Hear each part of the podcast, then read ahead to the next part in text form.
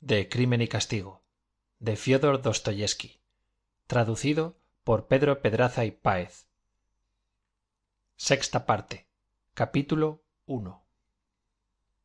La situación de raskolnikov era muy extraña. Parecía que una especie de niebla le envolvía y aislaba del resto de los hombres. Cuando andando el tiempo se acordaba de este período de su vida adivinaba que había debido de perder muchas veces la conciencia de sí mismo y que tal estado de ánimo hubo de prolongarse y durar con ciertos intervalos lúcidos hasta la catástrofe definitiva. Estaba positivamente convencido de que había incurrido en muchos desaciertos por ejemplo el de no haber advertido a menudo la sucesión cronológica de los acontecimientos. Por lo menos cuando más adelante quiso coordinar sus recuerdos fuele forzoso recurrir a testimonios extraños para saber muchas particularidades acerca de sí mismo. Confundía marcadamente los hechos o consideraba tal incidente como consecuencia de otro que sólo existía en su imaginación. A veces sentíase dominado por un temor morboso que degeneraba en terror pánico pero se acordaba también de que había tenido momentos horas y tal vez días en los cuales por el contrario estuvo sumido en una apatía triste sólo comparable con la indiferencia de ciertos moribundos. En general en este último tiempo lejos de procurar darse cuenta exacta de su situación hacía esfuerzos para no pensar en ella. Algunos hechos de la vida corriente que no admitían dilación se imponían a pesar suyo a su mente. Por lo contrario se complacía en desdeñar cuestiones cuyo olvido en una posición como la suya por fuerza había de serle fatal. Tenía sobre todo miedo a svidrigailov desde que este último le había repetido las palabras por él pronunciadas en casa de sonia. Los pensamientos de raskolnikov tomaron una dirección nueva. Pero aunque esta complicación imprevista le inquietaba mucho el joven no se apresuraba a poner las cosas en claro. A veces cuando vagaba por algún barrio lejano y solitario o cuando se veía solo sentado a la mesa de un mal cafetín sin saber por qué se encontraba allí pensaba en svidrigailov y se prometía tener lo más pronto posible una explicación decisiva con aquel hombre que era para él una constante pesadilla. Cierto día fue casualmente a pasear por las afueras y se le figuró que había dado cita a svidrigailov en aquel lugar. Otra vez al despertarse antes de la aurora se quedó estupefacto al verse tendido en tierra en medio de un bosquecillo por lo demás durante los dos o tres días que siguieron a la muerte de catalina ivanovna raskolnikov encontró dos o tres veces a svidrigailov primero en el cuarto de sonia y después en el vestíbulo al lado de la escalera del domicilio de la joven. En ambas ocasiones los dos hombres se limitaron a cambiar algunas palabras muy breves absteniéndose de tocar el punto capital como si por acuerdo tácito se hubiesen entendido para dejar de lado momentáneamente aquella cuestión. El cadáver de catalina ivanovna estaba todavía insepulto. Svidrigailov tomaba las disposiciones relativas a los funerales. Sonia estaba también ocupadísima. En el último encuentro svidrigailov contó a rodia que sus gestiones en favor de los hijos de catalina ivanovna habían sido coronadas por el éxito gracias a la influencia de ciertos personajes amigos suyos pudo según decía conseguir la admisión de los tres niños en muy buen asilo. Los mil quinientos rublos colocados a nombre de ellos no habían contribuido poco a este resultado porque se admitían con muchas menos dificultades a los huérfanos que poseían un capitalito que a aquellos otros que carecían de recursos. Añadió algunas palabras a propósito de sonia. Prometió pasar uno de aquellos días por casa de raskolnikov y dio a entender que existían ciertos asuntos de los que quería tratar reservadamente con él. Mientras hablaba svidrigailov no cesaba de observar a su interlocutor. De repente se calló pero después preguntó bajando la voz pero qué le pasa a usted rodion romanovich parece que está distraído. No escucha no mira diríase que no comprende usted lo que se le habla. Vaya recobre ánimos. Será preciso que hablemos largo y tendido. Desgraciadamente estoy tan ocupado con mis asuntos como con los ajenos. Eh rodion romanovich añadió bruscamente. A todos los hombres les hace falta aire mucho aire aire ante todo.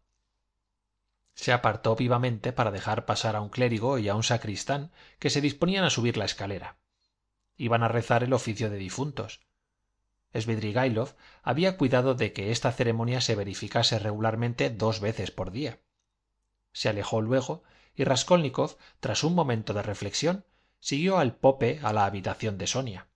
Se quedó empero en el umbral. El oficio comenzó con la tranquila y triste solemnidad de costumbre desde su infancia raskolnikov experimentaba una especie de terror místico ante el aparato de la muerte y evitaba siempre que podía asistir a la paniquida. Además ésta tenía para él un carácter particularmente conmovedor. Miró a los niños que estaban arrodillados cerca del ataúd. Poletska lloraba. Detrás de ellos sonia rezaba procurando ocultar sus lágrimas durante todos estos días no ha levantado una sola vez los ojos hasta mí ni me ha dicho una sola palabra pensó raskolnikov. El sol inundaba de viva luz la habitación y el humo del incienso subía en espesas espirales. El sacerdote recitó las preces de ritual. Dale señor el reposo eterno. Raskolnikov permaneció allí hasta el fin. Al echar la bendición y al despedirse el clérigo dirigió una mirada de extrañeza en derredor suyo. Después del oficio raskolnikov se acercó a sonia. La joven tomó las dos manos de rodia y reclinó la cabeza sobre su hombro. Aquella demostración de amistad dejó estupefacto al que era objeto de ella. Cómo sonia no manifestaba la menor aversión ni el menor horror hacia él ni le temblaban las manos. Aquello era el colmo de la abnegación. Así por lo menos lo juzgó él la joven no dijo una palabra. Raskolnikov le estrechó la mano y salió. Sentía un profundo malestar. Si en aquel momento le hubiera sido posible encontrar en alguna parte la soledad aunque esta soledad hubiese de durar toda la vida se hubiera considerado feliz. Ay desde hacía ya algún tiempo aunque estuviese casi siempre solo no podía decirse que estuviese aislado. Le ocurría pasearse fuera de la ciudad o irse por una carretera adelante una vez penetró en lo más intrincado de un bosque pero cuanto más solitario era el lugar más de cerca sentía raskolnikov la presencia de un ser invisible que le irritaba más que le asustaba. Apresurábase a volver a la ciudad se mezclaba con la multitud entraba en los cafés y en las tabernas iba al tolkutski o al siennia allí se encontraba más a gusto y hasta más solo. A la caída de la noche se cantaban canciones en cierto cafetín allí pasó una hora entera escuchándolas con placer pero en seguida se apoderó de él nuevamente la inquietud. Un pensamiento opresor como un remordimiento empezó a torturarle. Debo estarme aquí oyendo canciones. Adivinaba que no era aquel su único cuidado. Había una cuestión que era preciso resolver sin tardanza pero aunque se imponía a su atención no acertaba a darle una forma precisa. No es preferible la lucha tener enfrente a porfirio o a svidrigailov. Sí sí es mejor un adversario cualquiera un ataque que rechazar. Haciéndose estas reflexiones salió presuroso del cafetín. De repente el pensamiento de su madre y de su hermana le llenó de terror. Pasó aquella noche en el bosque de krestorevsky ostrov se despertó antes de la aurora temblando de fiebre y se encaminó a su casa donde llegó muy temprano después de algunas horas de sueño desapareció la fiebre pero se despertó tarde a las dos. Se acordó de que aquel día era el señalado para las exequias de catalina ivanovna y se felicitó de no haber asistido a ellas. Anastasia le trajo la comida. El joven comió y bebió con mucho apetito casi con avidez. Tenía la cabeza más fresca y disfrutaba de una calma que le era desconocida desde tres días antes hubo un instante en que se asombró de los accesos de terror pánico que había experimentado. La puerta se abrió y entró razumiquín ah comes luego no estás malo dijo el visitante tomando una silla y sentándose enfrente de raskolnikov. Estaba muy agitado y no trataba de ocultarlo. Hablaba con cólera visible pero con apresuramientos y sin levantar mucho la voz se comprendía que su venida era motivada por alguna causa grave escucha comenzó a decir en tono resuelto pienso dejar a todos ustedes en paz porque veo claramente que el juego que hacen es indescifrable para mí. No vayas a creer que vengo a interrogarte. No trato de sacarte las palabras del cuerpo. Aunque tú mismo me dijeras todos tus secretos, me negaría a oírlos, escupiría y me iría. Vengo con el único objeto de estudiar personalmente tu estado mental. Hay personas que te creen loco de remate o en vísperas de estarlo. Y te confieso que me sentía inclinado a participar de esa opinión en vista de que tu proceder es estúpido, bastante feo y completamente inexplicable. Además, ¿qué pensar de tu reciente conducta con tu madre y con tu hermana? ¿Qué hombre, a menos que un canalla o un loco, se hubiera portado con ellas como te has portado tú? Luego estás loco. ¿Cuándo las has visto? Ahora mismo. ¿Y tú? ¿No las ves? Dime, te lo ruego. ¿Dónde has estado metido todo el día? Tres veces he venido hoy. Desde ayer tu madre se encuentra seriamente enferma. Ha querido venir a verte. Advocia Romanovna se esforzó por disuadirla, pero Pulqueria Alexandrovna no quiso hacer caso de nada. Si está malo, si está perturbado, dijo, ¿quién ha de cuidarle sino su madre? Para no dejarla venir sola, la acompañamos, suplicándole sin cesar que se tranquilizase. Cuando llegamos no estabas aquí. Ahí, en ese sitio, ha estado sentada por espacio de diez minutos, nosotros de pie, al lado de ella. Callábamos. Puesto que sale, dijo levantándose, es señal de que no está enfermo y de que olvida a su madre. No está bien. Por lo tanto, que venga yo a mendigar las caricias de mi hijo. Se volvió a su casa y se metió en la cama. Ahora tiene fiebre. Lo comprendo perfectamente, dice. Le dedica a ella todo el tiempo. Supone que Sonia Semenovna es tu novia o tu amante. Fui enseguida a casa de esa joven porque, amigo mío, me corría prisa comprobar ese punto. Entro y ¿qué es lo que veo? Un ataúd, niños que lloran y a Sonia Semenovna que les prueba trajes de luto. Tú no estabas allí. Después de haberte buscado con los ojos, he dado mis excusas, he salido y he ido a contar a Advocia Romanovna el resultado de mis pesquisas. Decididamente, todo esto nada significa. Aquí no se trata de ningún amorío. Resta, pues, como lo más probable, la hipótesis de la locura. He aquí que ahora te encuentro con trazas de comerte un buey cocido, como si no hubieses tomado nada en cuarenta y ocho horas. Sin duda, el estar loco no impide comer, pero aunque tú no me hayas dicho una palabra, no estás loco. Pondría por ello la mano en el fuego. Para mí, este es un punto fuera de discusión. Así pues, os envío a todos al diablo, en vista de que hay aquí un misterio y de que no tengo la intención de romperme la cabeza con vuestros secretos. He venido solamente para decirte cuatro frescas y aliviarme el corazón. Por lo demás, yo sé lo que tengo que hacer. ¿Qué vas a hacer? ¿Qué te importa? ¿Vas a dedicarte a la bebida? ¿Cómo lo has adivinado? No es muy difícil adivinarlo. Razumiquín se quedó un momento silencioso. Has sido siempre muy inteligente y nunca, nunca has estado loco, observó luego. Has dicho la verdad. Voy a dedicarme a la bebida. Adiós. Y dio un paso hacia la puerta. Anteayer, si mal no recuerdo, he hablado de ti a mi hermana, dijo. Razumiquín se detuvo de repente. ¿De mí? ¿Dónde has podido verla anteayer? preguntó, poniéndose un tanto pálido. Estaba agitadísimo. Vino aquí sola. Se ha sentado en este sitio y ha hablado conmigo. ¿Ella? Sí, ella. ¿Y qué le has dicho? De mí, por supuesto. Le he dicho que eras un hombre excelente, honrado y laborioso. No le he dicho que tú la amabas, porque lo sabe que ella lo sabe. Claro que sí. Le he dicho también que, aunque yo me vaya, ocúrrame lo que me ocurra, tú debes ser siempre su providencia. Yo las pongo, por decirlo así, en tus manos, Razumiquín. Te digo esto porque sé perfectamente que las amas y estoy convencido de la pureza de tus sentimientos. Sé también que ella puede amarte, si es que ya no te ama. Decide ahora si debes o no debes darte a la bebida. Rodia, ¿lo estás viendo? Pues bien. Demonio, pero tú. ¿Dónde vas a ir? Bueno, desde el momento que todo esto es un secreto, no hay que hablar de ello, pero yo. yo sabré de qué se trata. Estoy convencido de que no es una cosa seria, sino tonterías con las cuales forma monstruos tu imaginación. Tú eres un hombre excelente. Sí, un hombre excelente. Quería añadir, pero me has interrumpido, que tenías razón hace un momento cuando declarabas que renunciabas a conocer estos secretos. No te preocupes.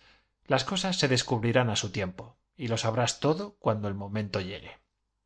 Ayer me dijo una persona que al hombre le hacía falta aire. Aire, aire. Voy a ir enseguida a preguntarle lo que quieren decir sus palabras. Razumiquín reflexionaba, y al cabo se le ocurrió esta idea. Es de seguro un conspirador político y está en vísperas de una tentativa audaz. No puede ser de otra manera. Y Dunia lo sabe, pensó de repente. De modo que Abdocio Romanovna viene a tu casa, repuso recalcando cada frase, y tú tratas de ver alguno que dice que es menester más aire. Probable es que la carta haya sido enviada por ese hombre. ¿Qué carta? Ha recibido una que la ha llenado de inquietud. He querido hablarle de ti y me ha suplicado que me callase. Después, después me dijo que nos separaríamos dentro de breve plazo y se ha mostrado muy reconocida conmigo, tras de lo cual se encerró en su cuarto. ¿Ha recibido una carta? preguntó Raskolnikov intrigado. Sí, no lo sabías. Los dos permanecieron callados durante un minuto. Adiós, Rodia, amigo mío. En cierto tiempo. Vamos, adiós. Tengo también que irme. Por lo que hace a darme a la bebida, no haré tal cosa. Es inútil. Salió muy deprisa, pero apenas acababa de cerrar la puerta cuando volvió a abrirla de repente mirando de través. A propósito, ¿te acuerdas de aquel crimen? ¿Del asesinato de aquella vieja? Pues has de saber que se ha descubierto el asesino. Él mismo se ha reconocido culpable y ha suministrado todas las pruebas necesarias en apoyo de sus afirmaciones. Es. pásmate uno de aquellos pintores a los cuales defendía yo con tanto ardor. ¿Querrás creerlo? La persecución de los dos obreros, corriendo el uno detrás del otro en la escalera mientras subían el Drovnik y los dos testigos, los cachetes que se daban riendo, todo ello no era más que una treta imaginada para evitar sospechas. ¡Qué astucia! ¡Qué presencia de ánimo en ese tunante! Parece imposible, pero lo ha explicado todo. Ha confesado por completo. ¡Qué despistado estaba yo! Tengo a ese hombre por el genio del disimulo y de la astucia. Después de esto, no hay nada ya de qué asombrarse. Fuerza es admitir la existencia de semejantes individuos. Si no ha sostenido su papel hasta el fin, si ha entrado en el camino de las confesiones, me veo obligado a admitir la verdad de lo que él dice. Y yo he estado ciego hasta este punto, y he roto lanzas yo por esos dos hombres. Te ruego que me digas cómo lo has sabido y por qué te interesa tanto ese asunto preguntó Raskolnikov visiblemente agitado. ¿Que por qué me interesa? Vaya una pregunta. En cuanto a la noticia, me la han dado muchas personas y principalmente Porfirio. Es él quien me lo ha dicho casi todo. ¿Porfirio? Sí. ¿Y qué es lo que te ha dicho? preguntó Raskolnikov inquieto.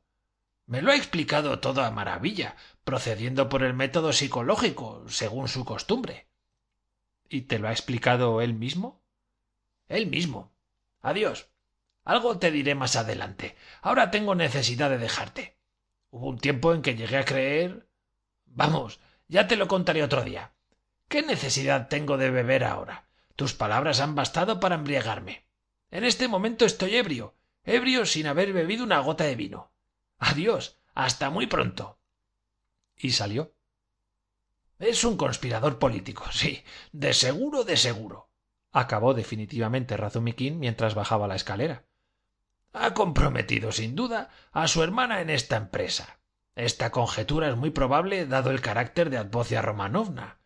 Han celebrado entrevistas. Ya me lo habían hecho sospechar ciertas palabras, esas alusiones. Sí, eso es. De otro modo, ¿cómo encontrar una explicación? ¿Y pudo ocurrírseme? Oh, Dios mío, qué cosa había imaginado. Sí, había formado un juicio temerario. Yo soy culpable respecto de él. La otra noche, en el corredor, al observar su rostro iluminado por la luz de la lámpara, tuve un minuto de alucinación.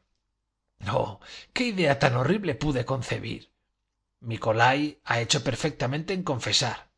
Sí, al presente se explica todo lo pasado la enfermedad de rodia la extrañeza de su conducta aquel humor sombrío o feroz que manifestaba ya cuando era estudiante pero qué significa esta carta de dónde procede algo todavía hay ahí. Yo sospecho no tendré reposo hasta que halle la clave de todo esto. Al pensar en dunia sintió que se le helaba el corazón y se quedó como clavado en el suelo. Tuvo que hacer un violento esfuerzo sobre sí mismo. En cuanto se hubo marchado raskolnikov se levantó y se acercó a la ventana. Luego se paseó de un rincón a otro como si hubiese olvidado las dimensiones exiguas de su cuartucho. Al fin volvió a sentarse en el sofá. Un repentino cambio habíase operado en él. Tenía aún que luchar. Era un recurso. Sí un recurso.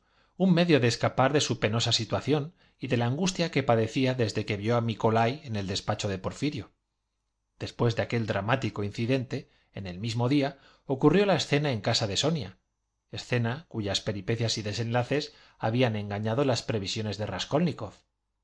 Se había mostrado débil había reconocido de acuerdo con la joven y reconocido sinceramente que no podía llevar solo semejante fardo. Y svidrigailov este era un enigma que le inquietaba pero de otra manera existía quizá medio de desembarazarse de svidrigailov pero de porfirio era harina de otro costal. De modo que el mismo porfirio es el que ha explicado a razumiquín la culpabilidad de nicolai procediendo por el método psicológico continuaba diciéndose raskolnikov. De seguro hay aquí algo de esa maldita psicología. Porfirio cómo porfirio ha podido creer durante un solo minuto culpable a nicolai después de la escena que acababa de pasar entre nosotros y que no admite más que una solución. Durante aquella entrevista sus palabras sus gestos sus miradas el sonido de su voz todo demostraba en él una convicción tan invencible que no ha podido quebrantar ninguna de las pretendidas confesiones de nicolai hasta el mismo razumiquín comenzaba a dudar. El incidente del corredor le ha hecho reflexionar sin duda corrió a casa de porfirio pero por qué este último le ha engañado de este modo es evidente que no ha hecho tal cosa sin ningún motivo. Debe de tener sus intenciones pero cuáles son en verdad ha pasado ya bastante tiempo desde aquel día y no tengo aún ni rastro de noticias de porfirio. Quién sabe sin embargo si este no será un mal signo raskolnikov tomó la gorra y después de ligera reflexión se decidió a salir. Aquel día por primera vez después de muy largo tiempo se sentía en plena posesión de sus facultades intelectuales. Es preciso acabar con svidrigailov pensaba y cueste lo que cueste terminar este asunto lo más pronto posible. Además parece que espera mi visita en aquel instante se desbordó el odio de tal manera en su corazón que si hubiese podido matar al uno o al otro de aquellos dos seres detestables svidrigailov o porfirio acaso no habría vacilado en hacerlo mas apenas había acabado de abrir la puerta cuando se encontró cara a cara con porfirio en persona. El juez de instrucción venía a su casa. Al pronto raskolnikov se quedó estupefacto pero se repuso en seguida cosa extraña. Aquella visita ni le asombró demasiado ni le causó casi ningún terror. Esto es acaso el desenlace mas por qué ha amortiguado el ruido de sus pasos nada he oído. Quizá estaba escuchando detrás de la puerta. No esperaba usted mi visita dijo alegremente porfirio petrovich. Tenía desde hace mucho tiempo el propósito de venir a verle y al pasar delante de su casa se me ha ocurrido entrar a saludarle. Iba usted a salir no le detendré. Cinco minutos solamente. El tiempo de fumar un cigarrillo siéntese usted porfirio petrovich siéntese usted dijo raskolnikov ofreciendo una silla al visitante con un aire tan afable y satisfecho que él mismo se hubiera sorprendido si hubiese podido verse. Habían desaparecido todas las huellas de sus impresiones precedentes. Acontece a veces que el hombre que por espacio de media hora ha estado luchando con un ladrón experimentado angustias mortales no siente ningún temor cuando el puñal del bandido llega a su garganta el joven se sentó enfrente de porfirio y fijó en él una mirada tranquila. El juez de instrucción guiñó los ojos y comenzó por encender un cigarrillo. Ah vamos habla habla ya le gritaba mentalmente raskolnikov